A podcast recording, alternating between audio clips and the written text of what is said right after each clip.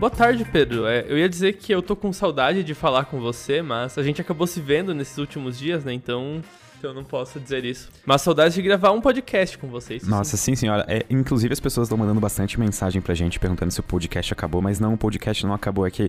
aconteceu de combar minha viagem com viagem do Greg em semanas separadas. É, exatamente. E aí. e, inclusive, eu tava em Curitiba, inclusive um, um fã abordou. Um fã não, um um cara, um rapaz que escuta o nosso podcast, um ouvinte, me abordou e a gente, eu, infelizmente, eu tive que dispensar ele porque eu tava tinha que fazer as coisas do mestrado, mas é uma pena que eu não pude conversar com ele. Acho que eu até selecionei um e-mail dele aqui talvez, mas não tenho certeza. Sabe, não eu, prometo nada. Eu nunca vou esquecer do dia que a gente tava andando em São Paulo, essa faz duas semanas, era tipo 5 da manhã. E alguém parou para reconhecer a gente. E eu fiquei tipo, Sim. cara, são 5 da manhã, olha a chance. É, é. Não, não, é, então. Então, mas foi muito divertido passear em São Paulo com você, Pedro, e com os amigos que estavam com a gente, todo mundo lá. Espero que eu possa, possa voltar a ver você e outras pessoas por lá num futuro breve. É verdade. Até sobre o encontro com os é, ouvintes do Sinapse a gente, e do Ciência Todo Dia, a gente acabou tendo que cancelar, é, porque a gente pensou duas vezes e achou que a gente não teria é, como garantir a segurança e estrutura suficiente para todo mundo. A minha, estima a minha estimativa mais baixa do número de pessoas que apareceriam era mais gente do que eu me sentia confortável lidando sem uma estrutura, sabe? E, então, é, é, era, era muito fácil, assim, dentro de alguma, alguma probabilidade razoável, aparecerem, tipo, 100 para 200 pessoas, sabe?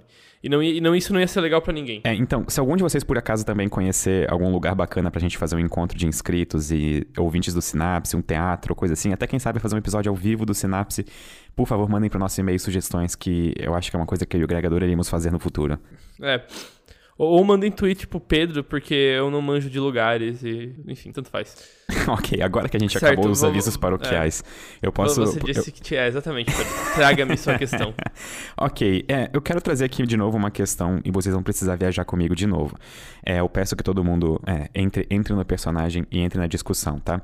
E vamos levando ela. É novamente uma discussão sobre livre-arbítrio, que aparentemente é um tema recorrente nesse podcast. Mas vamos lá, porque vai ser legal. Mas, mas uma pergunta então, antes, Pedro. É uma, é uma pergunta de livre-arbítrio porque você quer me fazer uma pergunta de livre-arbítrio? Ok, tu já entrou no espírito. É exatamente isso que eu, que eu quero. ok, mas vamos lá então. Preparados? Tô, eu tô. O ano é 2050. 2050, ok. O Big Brother Brasil tá na tipo assim, 60, 60 edição. edição. Porque começou é. em 2001. Como é que é? É sextagésima vigésima edição. Ok. Não, tá na 50, na edição 50, Pedro. Começou em 2001. Sério? Vai me dizer que você não é um grande. Assim, dá, dá, certinho com a década desse ano. ok, é, whatever. Vai me dizer que você não é um grande fã de Big Brother Brasil? Incrivelmente, assisti todos. É, todos mesmo. Não, não sou, não. Ok. Enfim, continuando. Tá okay. na edição 51, então, do Big Brother Brasil. Só que nessa edição tem uma novidade. Pela primeira vez em todas as edições, agora já é 2051 e a humanidade tem supercomputadores à disposição. Uhum. E um desses supercomputadores tem uma nova função que sempre que um participante entra na casa, ele é escaneado inteiramente, o cérebro dele é uhum. modelado digitalmente. Então esse uhum. computador consegue prever as ações e os pensamentos do participante em tempo real. E, tipo assim, certo. sempre que ele tá envolvido com ba algum ba elemento Basicamente, externo. tá rolando, além da casa do Big Brother, tá rolando a casa virtual com simulações dos participantes. Pense assim, se quiser pensar assim, mas o foco do programa continua sendo o programa real. O ponto é o seguinte, conforme a gente vai vendo essa edição do Big Brother, a gente vê, sei lá, sei lá, duas pessoas conversando, só que o computador uhum. em tempo real já sabe o que elas vão falar e já sabe o que vai acontecer e qual que vai ser a reação uhum. de cada uma. E, e, então, por exemplo, antes de um cara entrar para votar em quem sai, o computador já sabe em quem ele vai votar. Exatamente, é precisamente isso. Lembrando que a premissa para isso acontecer é que o computador conseguisse escanear perfeitamente todas as moléculas e partículas do cérebro e modelasse isso num modelo computacional do cérebro perfeito, ok? Não precisa nem ser perfeito, precisa ser bom o suficiente pra é, entender a coisa, mas enfim. Esse seria o programa mais agoniante da história da televisão. Porque eu acho que pela primeira vez seria televisado que as pessoas nesse universo fictício que a gente tá criando Olha, agora, Pedro, experimento eu, mental. Eu, eu, eu, sei que talvez essa ideia de livre-arbítrio não existir possa deixar muitas pessoas desconfortáveis. Mas dizer que é o programa que gera mais angústia na televisão, eu acho que, assim, é, é, é, uma afirmação complicada, sabe? Ah, eu, eu, eu, vi coisas pela qual eu trocaria meu livre-arbítrio brincando. Assim, ok, voltamos. ok, um bom ponto. Voltando, então, ok, esse seria um programa incrivelmente frustrante, porque pela primeira vez a gente veria em tempo real na televisão pessoas que não agem como pessoas com livre-arbítrio, e sim pessoas que agem como máquinas. Esse experimento mental, ele é uma adaptação de uma fala do físico Laplace. Laplace, se eu não me engano, era um físico lá pelo século XVII, Greg? Acho que ele era fim do século 18 para começo do 19. Ok, então 1790, assim, por aí. Não, é, ah, aí, deixa, deixa eu pesquisar isso rápido, só pra gente não passar a informação errada. Calma. Não, eu acho que, eu acho que você tá certo. Ok, Laplace, exatamente. É, fim do século XVIII, começo do século XIX. É isso mesmo. Então, final de 1700. E ele falou a seguinte frase que ficou famosa: Se alguém me der todas as leis da física, ou se eu souber todas as leis da física e todas as posições e velocidades de todas as partículas que existem no universo, então eu consigo prever como que vai estar o universo em qualquer momento para frente ou para trás. Basicamente o que ele afirmava é que tendo uhum. as posições das partículas, o momento, ou seja, a velocidade dessas partículas, e conhecendo todas as leis de interação, tipo, contabilizando tudo, ele conseguiria prever o futuro e o passado, porque é, seria basicamente tudo seguiria uma causalidade, tipo assim, teria uma ordem uhum. de causa e efeito, então as coisas seriam fáceis de calcular. Porém, Laplace não contabilizou que existia mecânica quântica. Então, uhum. o universo ele é um pouco menos causal eu, do que é, a gente imagina. É menos causal que ele imagina, mas é, é, eu, eu, tenho meus argumentos contra essa ideia do Laplace sem ter que invocar a mecânica quântica, mas enfim. Ah, interessante, por favor, por favor. É, basicamente é o seguinte, num primeiro momento, que o que dá pra fazer, por exemplo, o ponto do Laplace é o seguinte, se a gente sabe tudo e, é, e como as coisas se comportam dentro do paradigma científico, a gente consegue calcular tudo. Essa é a tese dele. E por conta disso, a gente, sei lá, poderia calcular, decisões humanas em algum ponto. Mas eu acho que é o seguinte, eu acho que é a questão de emergência, que é, o que é um fenômeno emergente? É um fenômeno, fenômeno vamos por assim, vou, vamos por Pedro, que você é o deus de um peixe. Okay. Tem esse um único peixe, só esse peixe sozinho, uma sardinha, por exemplo, e daquele um único exemplar de sardinha, não da espécie, de um único exemplar, você tem todas as informações biológicas individuais dele. Isso é, ah, como que o cérebro dele funciona, como que como que ele reage a ter outro peixe do lado dele, certo? Ok. E tudo mais. Sabendo isso tudo, você acha que você conseguiria deduzir o comportamento de cardumes? Ok, ok, boa pergunta, é verdade. Ok. É, é... E então é exatamente isso. Muitas vezes, quando a gente tem muitas partes, os sistemas acabam se comportando de forma muito diferente das suas partes individuais. E então, a, a causa, assim, eu, eu, não tenho uma boa ideia do que seria uma, a causa fundamental da, da emergência. Talvez alguém falasse, ah, não, mas isso é porque a ciência não é boa o suficiente. E, e é isso que eu vou continuar, inclusive. Então, ok. Mas se, talvez seja um ponto em que a ciência não é boa o suficiente para descrever a realidade como um todo, e não só esses nuances, esses detalhes. E, o que eu quero verdade, dizer com isso? Esse, eu até ia comentar, desculpa te interromper, mas eu até ia argumentar que esse teu argumento, ele, ele é um bom argumento hoje em dia, só que na época talvez ele seria um ah, argumento não, considerado sim, meio sim, fraco. Laplace não devia, não É, devia porque facilmente alguém, tipo, Laplace poderia contra-argumentar, ok, mas nós saberemos como calcular o cardume, por exemplo, porque a gente sabe como calcular todas as pequenas partes, então tudo se segue das leis da física sim, que a gente conhece. Sim, mas o ponto que eu quero chegar aqui é que talvez a ciência não possa descrever tudo exatamente, sabe? Talvez a, a ciência não seja uma descrição perfeitamente precisa da realidade. Eu tô, tipo, saindo do realismo da ciência que você comentou no último episódio. Então, talvez de fato existam pontos que a gente não vai ter uma descrição científica boa o suficiente para sair calculando. Então, eu, eu, acho que esse argumento determinístico da ciência, a certo ponto, ele depende de é, acreditar num poder bastante intenso da ciência como, como realidade. Por, por exemplo, eu acho que eu acho que uma boa analogia, só para se ter alguém meio perdido, é, vamos supor que a gente calcula, sei lá, alguma grandeza física do universo como sendo pi. Então, só que essa grandeza, na verdade, ela não é pi. Ela é tipo pi, só que com algumas casas decimais com, mudando é, no, sei lá, na meio... bilionésima casa. Exatamente, é. A gente não tá descrevendo a realidade por, por essa uhum. definição. Só que isso é uma aproximação, a aproximação boa o é boa o suficiente. Exatamente.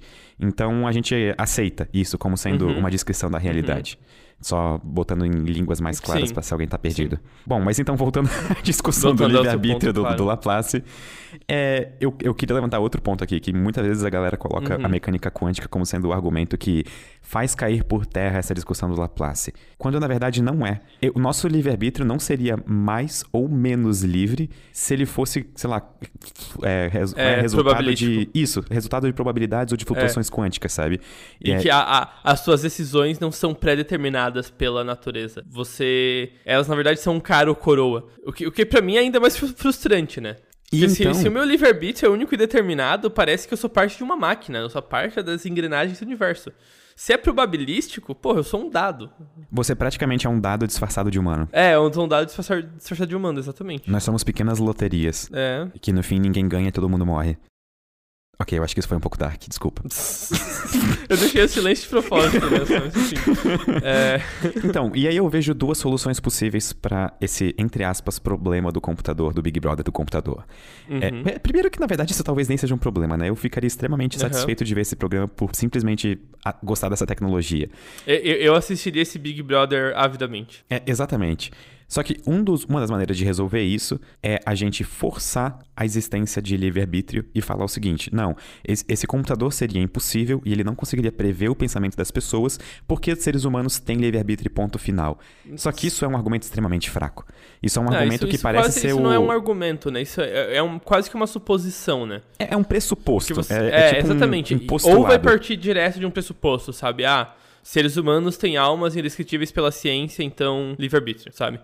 E, assim, e dado esse pressuposto, eu não discordo, sabe?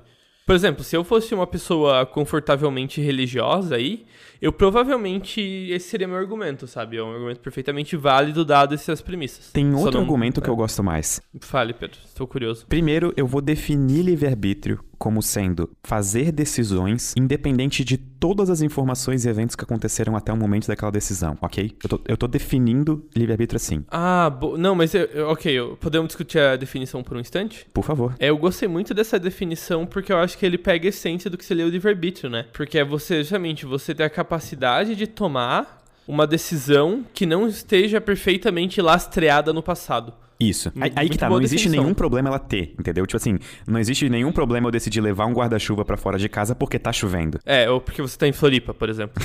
mas, exatamente, mas você teria a capacidade de, mesmo você sabendo que está em Floripa, e mesmo que está chovendo, você não. Eu poderia não decidir não levar guarda-chuva se eu quisesse, é. entendeu? Isso seria o livre-arbítrio. E aí que uhum. tá, um computador desse que consegue prever as futuras ações e pensamentos das pessoas, ele não necessariamente está ferindo o livre-arbítrio delas. Por exemplo, vamos supor, Greg, que eu e tu saímos para jantar na próxima vez que eu for para São Paulo. Te conhecendo como eu conheço, eu mais ou menos tenho uma noção do que que tu vai pedir. Se a gente for uhum. no McDonald's, tu vai pedir milkshake com batata frita e fazer essa junção café, que eu não, não entendo. Café, café. Não, não, não, é que assim, é bem simples, Pedro. Essas são exatamente os itens do McDonald's que não vem carne. Ok, bom ponto. E que, e que não vão me falir por porque eu não quero pagar 30 pila numa salada do McDonald's. só que, ok, só que continuando o argumento, mesmo eu sabendo o que que tu vai decidir com base em todo todo o conhecimento prévio que eu tenho de ti, tu uhum. ainda tá livre para decidir sobre qualquer outra coisa. Sim. Mesmo que tu decida comer a batata frita com milkshake, tu ainda teve livre-arbítrio para decidir isso, sabe? Então, nesse caso, o computador que tá no Big Brother, ele não estaria ferindo o livre-arbítrio de ninguém, ele só estaria fazendo previsões que podem ser quebradas. Ah, tá, ok, entendi, entendi. O que você quer falar aqui é basicamente o seguinte, ele só tá... Acontece só que, em geral, as pessoas tomam as decisões óbvias. Isso. Mas isso não significa que elas não tenham livre-arbítrio. Em algum momento pode ser que alguma decisão, sei lá, um cara pode aleatoriamente assovi assoviar plantando bananeira e o computador ficar quê? Isso eu não previ, sabe? Por exemplo, quando, quando chega num, num nível de uma pessoa que ela namora tempo suficiente, vamos, isso é, isso é um exemplo. O namorado uhum. ou a namorada, é, tu consegue saber se essa pessoa tá sim, triste sim, ou feliz. Você, Uhum. com base na feição e ação uhum. dessa pessoa, entendeu? Sim. Então, sim. isso não quer dizer que, tipo, ela é um robô pré-programado para ter aquela decisão e eu consegui uhum. craquear o código desse robô para saber isso, uhum. entendeu? Ela teve livre-arbítrio, mas isso são ações tá, previsíveis com base em tudo que ela fez no passado. Tá, se a gente conseguir, vamos supor que a gente tem esse robô do Big Brother, certo? Ok. O que você tá querendo dizer é que um robô dessa forma não prova que livre-arbítrio não existe. Isso. Mesmo existindo um robô dessa forma, é possível que ainda exista livre-arbítrio. E você está argumentando que talvez isso só seja a expressão de um conhecimento profundo, mas não determinístico do, do humano que ele está modelando. Eu não conseguiria colocar em melhores palavras, Greg. Eu acho, que, eu acho que isso foi perfeito. Vamos supor que eu vou, sei lá, alguém me diz oi. O robô calcula a minha resposta como oi, oi, tudo bem? Ou oi, e você, entendeu? Uhum. É, vamos supor que o robô saiba que em 97% das vezes a minha resposta, ele, ele consiga me dizer com confiabilidade de 97% que a minha próxima resposta pra pessoa vai ser oi, tudo bem. Uhum. Só que ainda assim eu posso escolher, sei lá, olá, como você Pode vai. Pode mostrar o dedo do meio e falar Exatamente, não, entendeu? Exatamente. Uhum. Ok, é só isso, essa, essa discussão a, que eu queria até, trazer. Até certo ponto eu, eu concordo com você que talvez isso não seria, assim, não mataria a questão do livre-arbítrio. Mas eu acho que um robô dessa forma, pelo menos, jogaria essa questão pro, digamos, seria uma evidência para a ausência de livre-arbítrio. Eu acho que, por exemplo, algo dessa forma colocaria a maior parte dos cientistas de 2050 assistindo avidamente Big Brother, é, que começassem a passar a achar que livre-arbítrio não, não existe e provavelmente iam surgir, sei lá, projetos de pesquisa em ciência cognitiva, tentando bolar modelos mentais ou experimentos mais complexos para provar definitivamente que livre-arbítrio não existe. E sabe, sabe uma coisa um pouco bizarra e mais pesada? Uhum. De, certo de certa forma, parece que até o nosso sistema judiciário, por exemplo, as nossas leis requerem o livre-arbítrio. Porque como que tu vai julgar um crime ah, se sim. a pessoa não teve livre-arbítrio de cometer sim, aquele sim. crime? É, é, essa é uma questão também.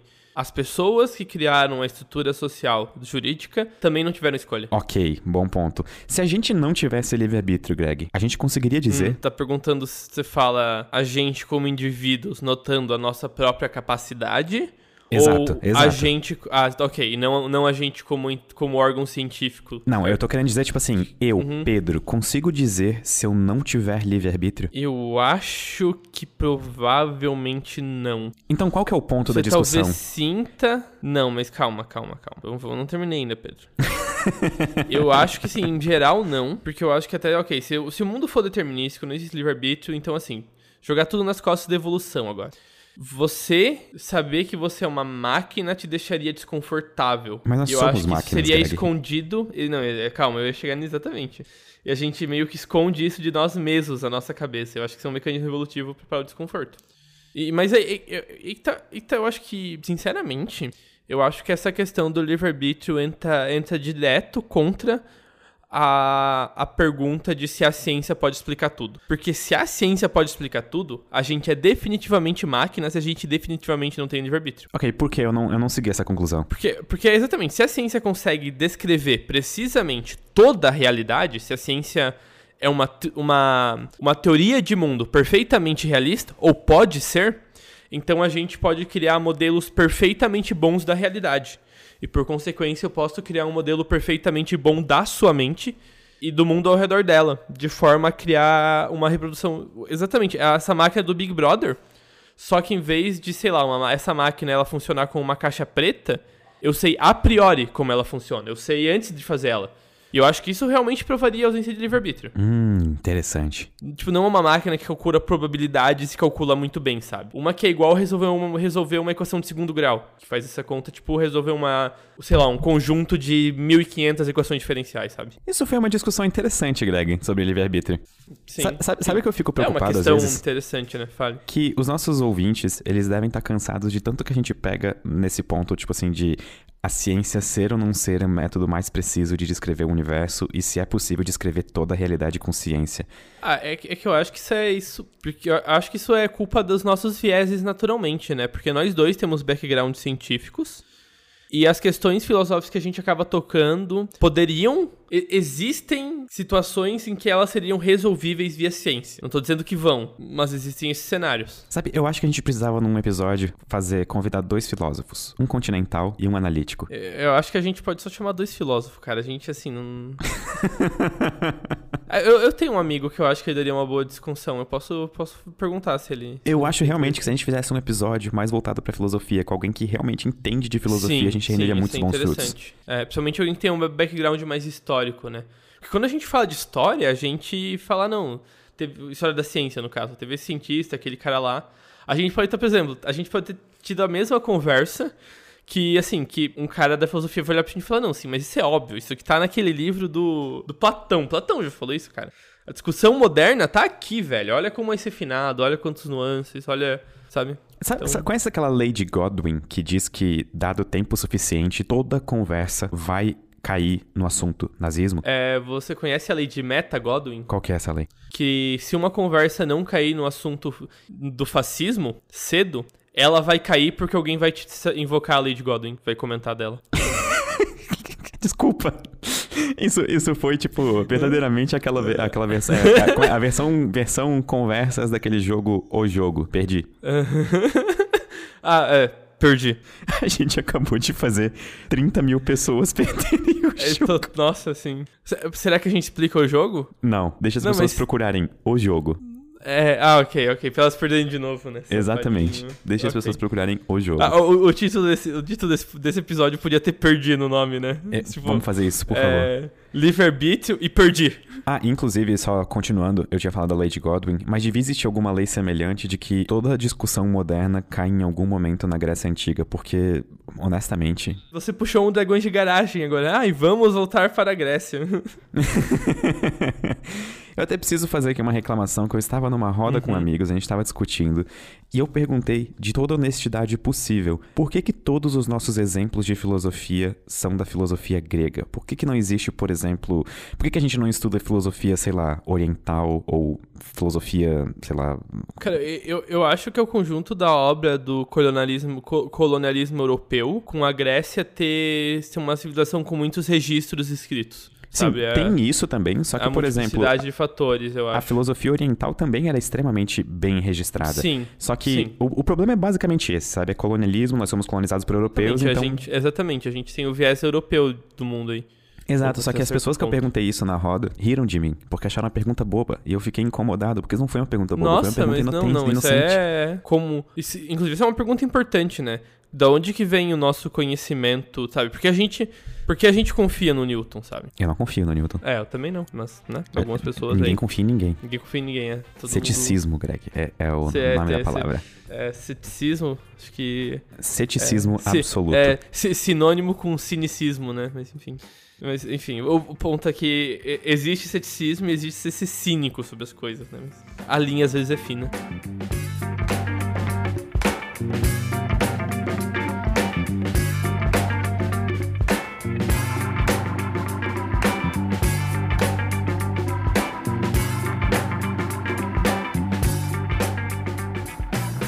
Queria fazer mais um experimento mental.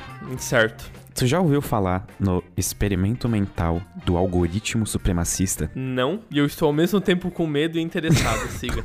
ok, então puxem as cadeiras que agora vai vir o experimento mental do algoritmo supremacista.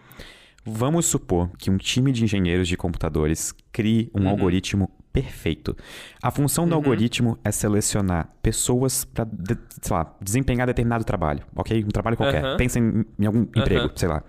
Sim. Só que quando roda esse algoritmo, o algoritmo só seleciona homens brancos entre 25 e 28 anos para vaga de emprego. Nós podemos dizer que esse, que esse algoritmo está sendo, por exemplo, sexista ou racista ou algo assim, ou não? Nossa, eu, eu vou dizer que sim, porque eu não acho que existe teoria moral ou parâmetro ético no vácuo. E deixa eu te explicar o que eu quero dizer por isso, certo, Pedro? Por favor. Eu, eu vou, dar, vou dar um exemplo assim, vou dar, vou trazer a discussão estética, que é quase a mesma coisa, mas enfim. O que torna algo bonito ou feio depende de parâmetros, certo? Assim, definir, ah, não. Se a gente fala que simetria é bonito, coisas simétricas são bonitas por esse parâmetro.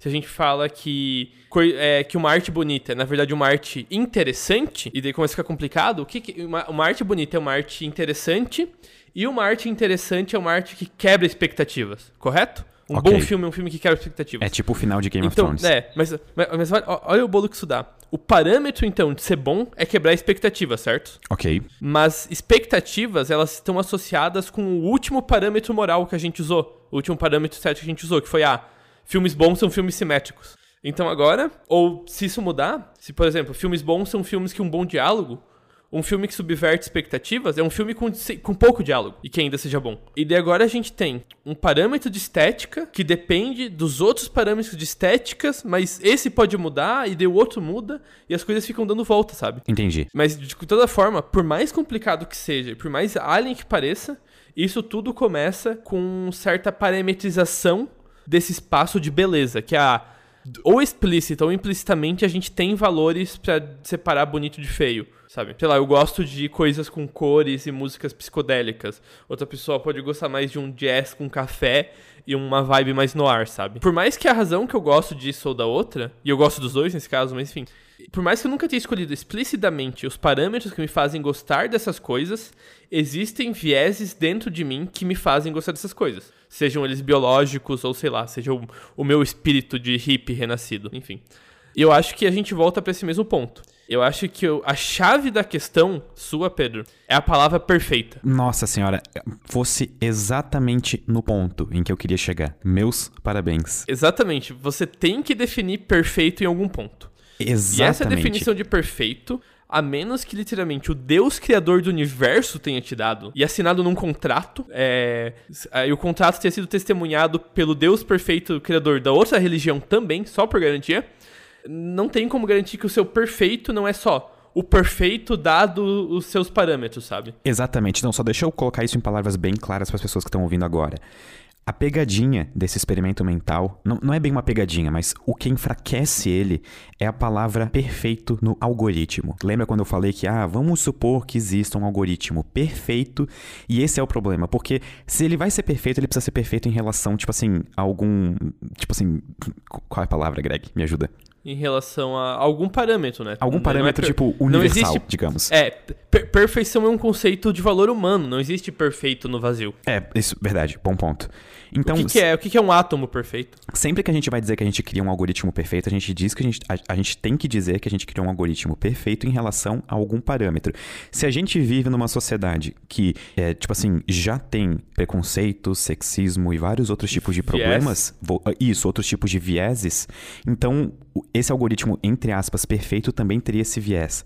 Só que por que, que eu trouxe esse experimento mental, Greg? Você perguntou isso em algum momento? Carros autônomos. Não, é porque eu tô. Ok, ok, poderia ser, ok? Poderia, poderia totalmente ser. Né? Poderia né? totalmente ser. Mas é que eu tô lendo um livro extremamente. Eu, eu, eu já comentei há algum tempo que eu tava lendo um livro chamado Weapons of Math Destruction. Uhum. Que traduzindo livremente para português seria uhum. É, Armamento de Destruição em Matemática. É, só que esse livro, ele dá uma visão bem ruim de algoritmos e como eles podem estar transformando o nosso mundo em um lugar pior. E aí, por indicação do Atila, eu comecei a ler um outro livro chamado Outnumbered.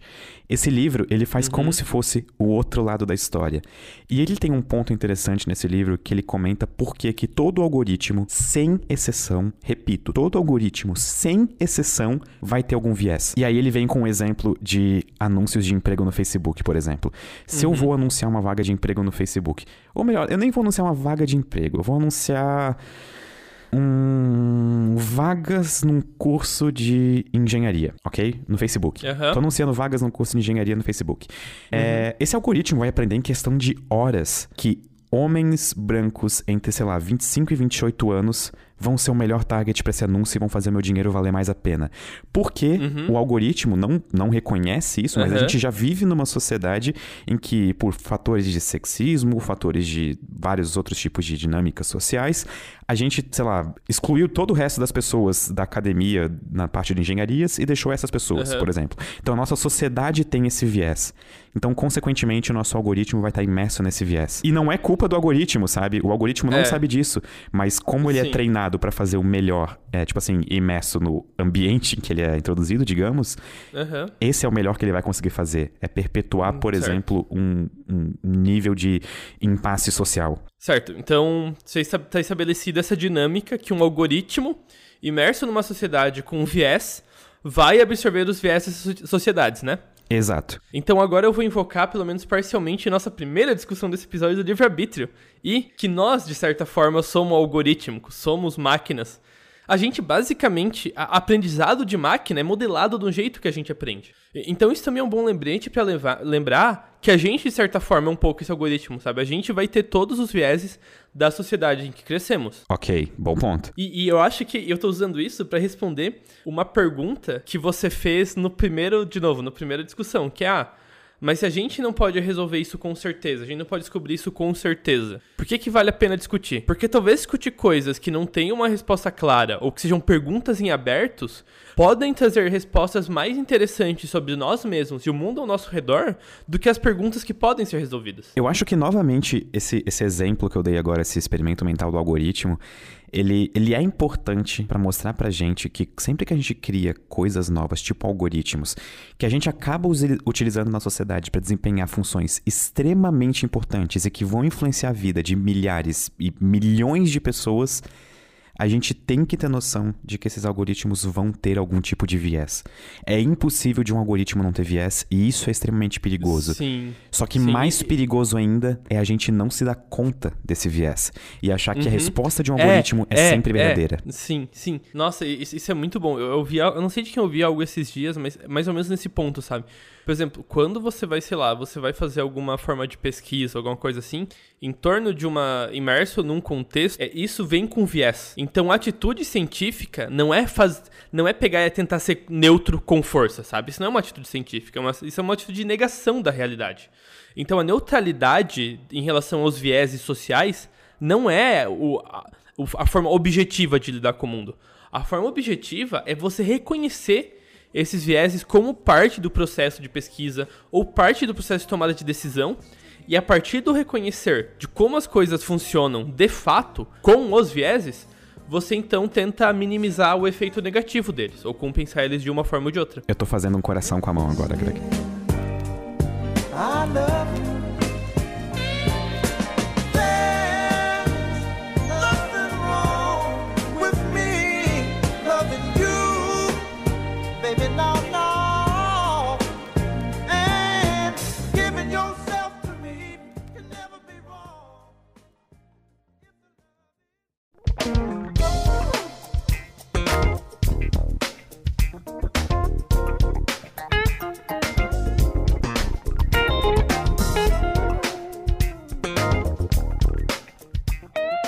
Greg, eu só queria comemorar junto com todo mundo que ouve a gente que nós estamos quase atingindo a marca de 600 mil downloads nos nossos episódios do Sinapse.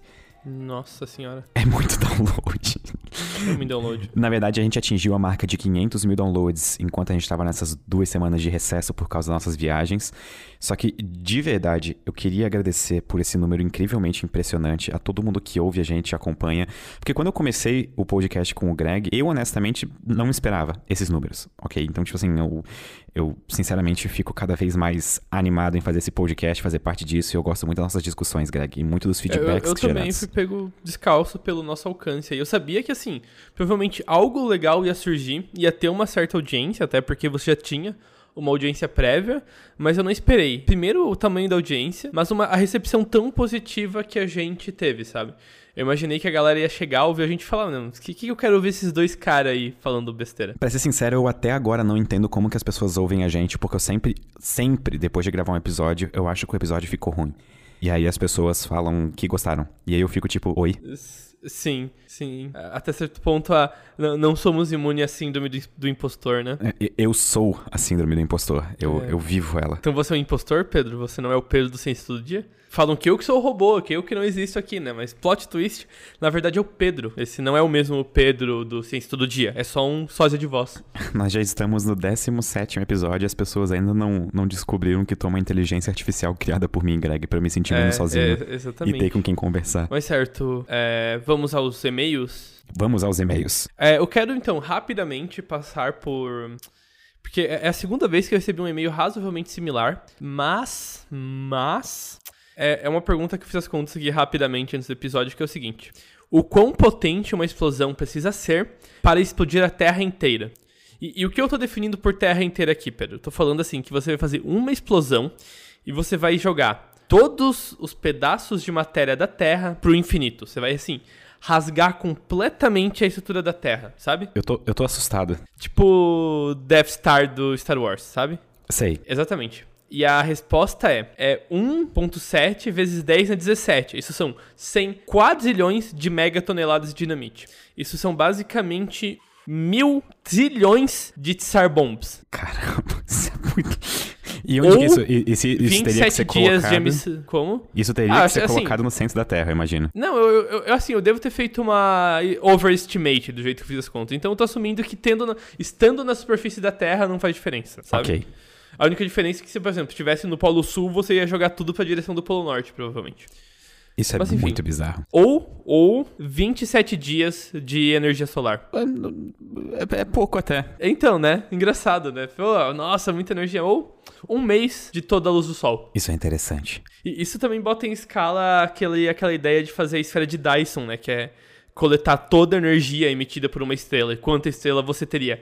E a resposta é energia suficiente para explodir um, um planeta a cada mês. Inteiro, assim, completamente. Inclusive, é, até que tu citou na a escala de Kardashev, a esfera de Dyson, alguém pediu no Twitter e nos e-mails pra gente explicar brevemente o que é a escala de Kardashev. Então já queria aproveitar esse gancho só para falar isso, que a escala de Kardashev ela é, ela, ela é uma espécie de escala de desenvolvimento tecnológico hipotético de uma civilização. Então, ela diz o seguinte: existem três tipos de civilizações. Uma é, civilização. Basic, de... Ok, só, só sobrevive. Basicamente é o seguinte: ela é uma métrica, ela é um número que determina o quão avançado uma civilização tá por quanta energia ela consome. Exatamente. O, o, o mecanismo pelo qual a gente definiria tecnologicamente avançado seria a capacidade de extrair e usar a energia do seu planeta, sistema solar ou etc. Uhum. Então, só continuando, escala, na escala de Kardashev, uma civilização de tipo 1 é uma civilização uhum. que poderia aproveitar toda a energia do seu planeta. Energia uhum. térmica, energia, sei lá, todos, todos, eólica, solar, uhum. etc. Todos esses tipos de energia. Não, solar Tudo não, desculpa. Solar só envolvendo Não, mas o solar sol... não é dentro da Terra, né? Exato, exato. Tudo da superfície da Terra, sim. A Terra e os terráqueos ainda não são tipo 1. Nós estamos, sei lá, em 0,7. 0.9, é. É, nós... 0.9, nós... a, gente, a gente tem um controle bem grande sobre a Terra já. É, ok, Enfim, então... argumentável. A gente tá perto do 1, mas não 1. Tá, então a civilização tipo 2, que seria o próximo passo depois da 1... o que eu acabei de falar? ok. Seria uhum. uma civilização capaz de extrair toda a energia do sistema solar da sua estrela hospedeira. Então, uhum. seria usando o teorizado mecanismo da esfera de Dyson, que é uma espécie de esfera que fica envolvendo a estrela, a estrela fica no uhum. centro. Uhum. É, essa esfera Basicamente, teria... a gente bota todo o entorno do, do, Sol, a gente enche de painéis solares coletando basicamente toda a luz do Sol. É, a gente não desperdiçaria nem um pouquino da luz solar. É. Tudo viraria Ou mesmo energia. se desperdiçasse um pouco, né? Sim. É, mas o best case cenário seria não desperdiçar. É, o best case seria completamente é, uso completo da energia solar. E a civilização tipo 3 já vira covardia, que é uma é, civilização já... capaz de aproveitar a é. energia potencial da galáxia inteira. Então. Eu, eu, é, que é basicamente. É, então. Eu acho curioso que essa escala é assim, eu vou, soltar um termo técnico, mas é engraçado que é a logaritma, né? Sim, é, é sim, totalmente. Tipo assim, Isso é, ela não escala, por exemplo, o nível 2 não é duas vezes mais energia que o nível 1. O nível 2 é assim, centenas de vezes mais energético. É pelo menos 10 na 10 watts de é, vezes. É, então, exatamente. A coisa escala muito rápido. Mas enfim, tá aí. Isso é interessante. É, desculpa, só queria fazer uhum. esse ponto que alguém perguntou não, e achei não, interessante citar. Bom, Temos mais e-mails, Greg? Ah, essa é uma pergunta que eu achei muito interessante e remete a um dos nossos primeiros episódios, acho que é o 4 em que você trouxe a questão de organização numa nave para fazer uma viagem de gerações, certo? Ah, sim, com remédios, comida. Uhum. Eu lembro desse episódio, sim. foi muito legal. E eu achei muito, muito interessante a discussão. É uma pena que a gente é pouco preparado para tela, mas vamos lá, a gente tenta. É, Leonardo Bruno pergunta: Olá, Pedro e Greg. Olá, Leonardo Bruno. Parabéns pelo podcast. Sério, é muito bom. Há uns dias o Pedro perguntou no Twitter sobre o episódio preferido. Eu achei que deveria ouvir todos novamente para decidir acabei pensando em coisas que não me ocorreram quando eu vi pela primeira vez. Ok, eu só no queria episódio... fazer um parênteses. Uhum. Isso é a definição de dedicação, ok? eu, só, eu só queria é. deixar isso. Meus parabéns. Isso. Então, quando o seu professor te disser que você tem que ser mais dedicado, escute nossos podcasts de novo. É... No episódio 7, Perigos da Exploração Espacial, por exemplo, vocês não abordam a questão criminal ou seja, como seria se algum membro dessa microsociedade, a bordo da Sinapsonave, em sua jornada pelo universo, cometesse um crime, um crime? Aliás, o que seria um crime? Haveria um sistema legal? Qual? O americano? Ou o russo? Ou isso é pura bobagem porque o homem é naturalmente bom? Ou talvez estariam a bordo apenas os melhores exemplares de humanos. Olha ali seu, seu algoritmo perfeito, Pedro. É, geneticamente selecionados e com ancestrais sem qualquer background criminal. Supondo que nesse último. Enfim, ok. Você entendeu o ponto, né? Entendi. Ok, eu só queria fazer um parênteses. Essa uhum. pergunta veio numa hora perfeita, porque essa semana está sendo investigado o primeiro crime ocorrido no espaço. Sério? Sério. É... Tá, então eu vou ter que fazer um parênteses. Que apareceu um cara pedindo ajuda para acho que é o TCC dele, que ele queria fazer sobre direito espacial. E ele falou que infelizmente tinha pouco conteúdo sobre isso. Então esse cara deve estar muito feliz. Olha, Mas, se enfim, ele tá acompanhando essas segue. notícias, essa pessoa ainda ouve nosso é... podcast, acabou, é, essa semana estão discutindo o primeiro crime espacial. É, eu não vou entrar em detalhes do crime, vocês podem ler por vocês mesmos. Não, não, não, não, entra, entra em detalhes, Pedro. Mesmo que a gente corte, eu tô curioso. Ok, o, o, negócio é o seguinte: é, uma astronauta ela acessou a conta bancária da esposa enquanto uhum. estava no espaço, só que elas estão agora em processo de divórcio e a esposa que ficou na Terra está dizendo que esse acesso foi ilegal e violou a privacidade. Então, essa é teoricamente o primeiro crime e, ocorrido no espaço. Essa é uma história muito legal. Então, e agora vai ser julgado isso, obviamente. A astronauta até fez uma nota no Twitter dela. E, assim, vai ser interessante ver o decorrer dessa situação, sabe? Pra ver. Porque. Ah, é, é... Ele, ele, por exemplo, nesse e-mail ele perguntou qual seria o sistema legal utilizado. E, atualmente, a convenção é a seguinte: um astronauta é julgado de acordo com as leis do país de origem. Então, um astronauta americano seria julgado de acordo com as leis americanas, um astronauta russo com as russas e assim por diante. Certo. Só que isso, não isso existe uma lei orbital, do espaço. Né? É. Exatamente. Não, não existe uma lei para espaço uhum. interestelar ou certo. interplanetário. Porque. Mas, mas. Pode falar, desculpa. Mas e agora se a gente tá numa viagem assim para outro planeta, sem perspectiva de voltar para a Terra, para poder ter especialistas do sistema legal americano para julgar a gente? Como é que como é que a gente faria isso? Acho que o primeiro ponto é que, ok, a gente precisa de uma legislação bem mais compacta do que uma legislação a nível nacional, né? Porque a gente não, provavelmente, ter um especialista legal a bordo da nave sempre treinado seria muito custoso. Então seria bom evitar chegar nessa necessidade. Você concorda? Absolutamente. Certo. Então, assim, o que eu acho que seria o razoável, porque assim, eu acho que você tentar selecionar pessoas que não vão fazer besteira é literalmente impossível. Porque pode, pode até ter erros acidentais que tem uma certa punição. Por exemplo, sei lá, a pessoa fez uma, um negócio lá que meio que zoou parte da plantação. Então essa pessoa fica proibida de participar dos próximos trabalhos nas plantações. É, ou sabe? até pega um caso mais simples, insubordinação, que seria uma coisa que totalmente aconteceria numa viagem. Tipo, a probabilidade é grande, sabe? De alguém uhum. recebe uma é, ordem é. superior é. e não cumpre. Uhum, exatamente. Então a gente precisaria de. Eu acho que ia ser muito vantajoso ter regras estabelecidas antes para lidar com essas coisas. Mas, em especial, se fosse uma da. Isso, pra... Isso primeiro parece uma questão só para as primeiras viagens. Eu acho que eventualmente você pegaria o jeito da da legalidade espacial aí. Mas eu acho que até certo ponto, para as primeiras viagens, seria bom ter também uma certa fluidez no que, que pode ser feito, sabe? Ter. Ok, certas categorias de leis que são essa punição e ponto, e outras que, dependendo da situação, você pode acabar ignorando ou, enfim, desprezando. É, uma coisa que eu imagino também que pode acontecer é que, se eu não me engano, isso até a gente tem que perguntar pro Lito de novo, que ele deve saber a resposta, mas durante um voo internacional, por exemplo, eu acho que um piloto pode atuar como uma espécie de juiz e, tipo assim, ter, dar voz de prisão, por exemplo. Eu posso estar falando besteira, posso estar extremamente errado, não tomei isso como verdade, eu vou perguntar pro Lito de novo. Então, eu acho que provavelmente algo similar, caso não seja o caso que aconteça nos aviões hoje em dia, mas eu acho que alguma coisa parecida aconteceria numa viagem é, é, espacial, no sentido de o corpo jurídico ser formado pelas pessoas, tipo assim, de grandes uhum. patentes na aeronave, sabe? Sim. E isso abre precedentes, por exemplo, de, sei lá, tipo, regimes ditatoriais dentro de uma aeronave. Sabe? Sim, mas aí que tá, é isso que eu ia perguntar. Em algum ponto, se você quer ter uma legislação funcional, ela precisa ser enforçada. Então, assim, como que você garante que, que as decisões do capitão vão ser obedecidas quando necessário? E, assim, eu acho que se a gente tivesse uma boa resposta para como enforçar a legislação... Com tochas e piquetes. A, a, é, exatamente. Acho que a gente, a gente estaria numa posição muito melhor com a humanidade. Essa é uma pergunta boa.